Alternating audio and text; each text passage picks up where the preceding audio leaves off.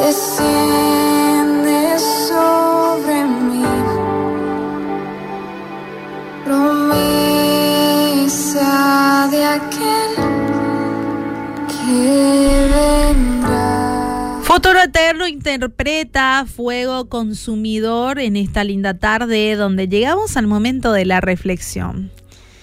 Debemos vencer el miedo con Dios. Es la única manera de poder vencer.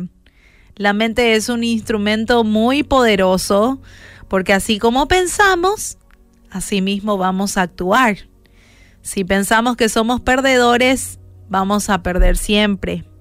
Si pensamos que no podemos o que vamos a ser avergonzados, eso va a pasar. Es por esa razón que el diablo trabaja primero en tus pensamientos, porque tu mente te limita. Tu comportamiento siempre será el resultado de lo que crees de vos mismo. Si crees que sos poca cosa, tus pensamientos te dirán lo mismo. Y vas a actuar, obviamente, con miedo e inseguridad en cada momento.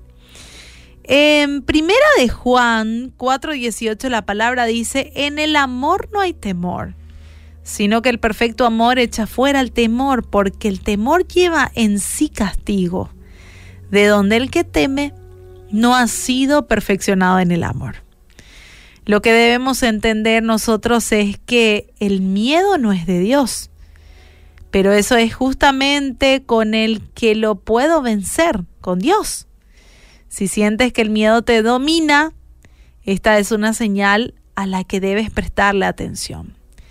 En Deuteronomio 31.8 la palabra dice, y Jehová va delante de ti.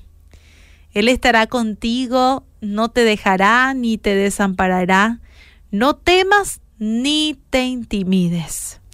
Así que hoy te quiero decir, te quiero recordar, mi querido oyente, que no sos un perdedor, sos un hijo de Dios y vas a vencer ese temor. Así que qué importante va a ser que hoy puedas hacer una pequeña oración diciéndole al Señor, Señor, ¿sabes qué? Perdóname por estos pensamientos que tengo. Hoy reconozco que hay una herida en mi interior y te pido que la sanes. Quiero enfrentar todo reto con la cabeza al alto, sabiendo que puedo porque soy tu hijo y me has dado la capacidad para vencer. Gracias porque en vos soy más que vencedor. En el nombre de Jesús. Amén.